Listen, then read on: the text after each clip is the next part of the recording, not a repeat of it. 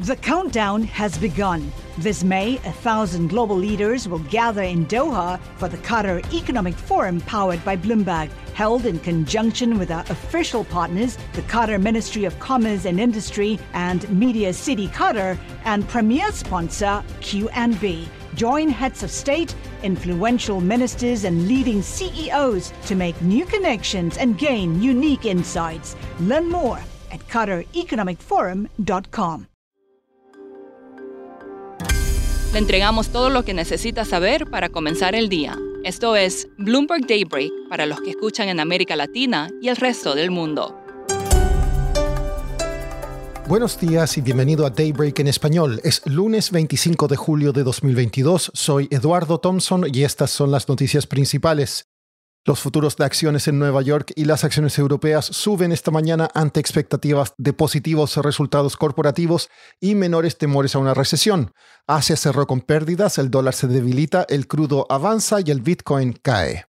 Sin embargo, algunos bancos de inversión no están optimistas con los mercados de acciones. Un reporte de Goldman Sachs dijo que una gran cantidad de compañías en el SP 500 no alcanzarán las estimaciones de ventas del último trimestre debido a la fortaleza del dólar.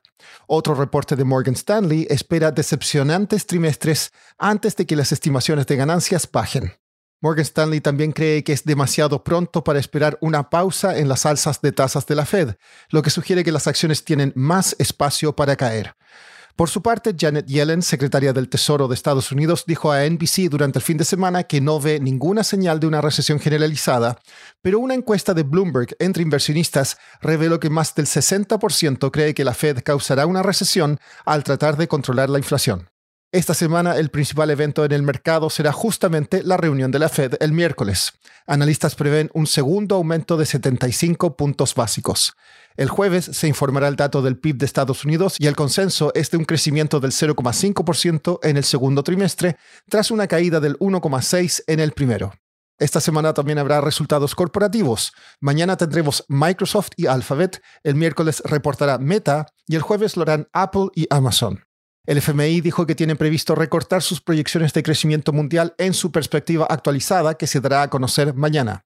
El viernes se informará el IPC general de la eurozona, el cual habría alcanzado 8,7% en junio.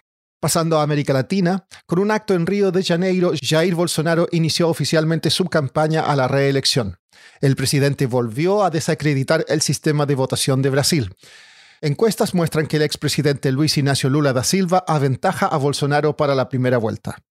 En México, la actividad económica en mayo bajó un 0,19% mes a mes por debajo de lo previsto. En cambio, en 12 meses acumula un aumento del 2,09% por encima de las estimaciones del mercado. En Chile, el rechazo a la nueva constitución antes del referéndum de septiembre se mantiene estable en 46% según una encuesta de Activa. El apruebo subió a 30,1%. Otra encuesta de CADEM muestra que la brecha entre rechazo y apoyo bajó de 15 a 8 puntos porcentuales. El nuevo embajador del presidente electo de Colombia, Gustavo Petro, en Estados Unidos, dijo que ambas naciones deben renovar su acuerdo de libre comercio. Petro instruyó a su equipo a replantear las relaciones bilaterales, señaló Luis Gilberto Murillo a W Radio. En Venezuela y Colombia crecen las presiones para que se reabra la frontera entre ambos países tan pronto como asuma el gobierno del presidente electo Gustavo Petro el 7 de agosto. Sin embargo, no es cosa de llegar y abrir las puertas. Fabiola Serpa, periodista de Bloomberg News en Caracas, nos explica. Se acerca el día 7 de agosto y algunas cosas en América Latina empezarán a cambiar entre ellas la relación entre Venezuela y Colombia. Con la asunción de Gustavo Petro como presidente de Colombia, las relaciones diplomáticas y comerciales serán restablecidas con Venezuela. Eso significa que la frontera será reabierta tan pronto como el 8 de agosto. Esto luego de haber estado cerrada y restringida desde 2015 por diferencias políticas y situaciones de seguridad entre ambas naciones. Así nos lo confirmó a Bloomberg Luigi Picella, presidente de Conindustria, y Adam Celis, primer presidente de Fede Cámaras, ambas organizaciones de empresarios en Venezuela, que asistieron a una reunión a principios de julio de empresarios de ambos países y representantes del equipo del presidente electo Gustavo Petro. Petro y Maduro han sostenido conversaciones para adelantar los procesos para la reapertura. Para el cambio, han venido presionando las cámaras de empresarios de ambos países desde el año pasado, que esperan hasta triplicar el intercambio comercial, que alguna vez llegó a unos 7 mil millones de dólares y hoy apenas llega a menos de 200 millones de dólares. Fabiola, ¿qué tan fácil será este proceso? Los expertos indican que no lo será tanto. Afirman que será un proceso lento.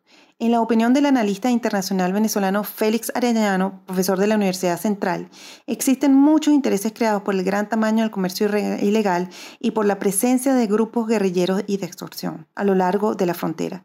Desmontarlos no será fácil, en su opinión.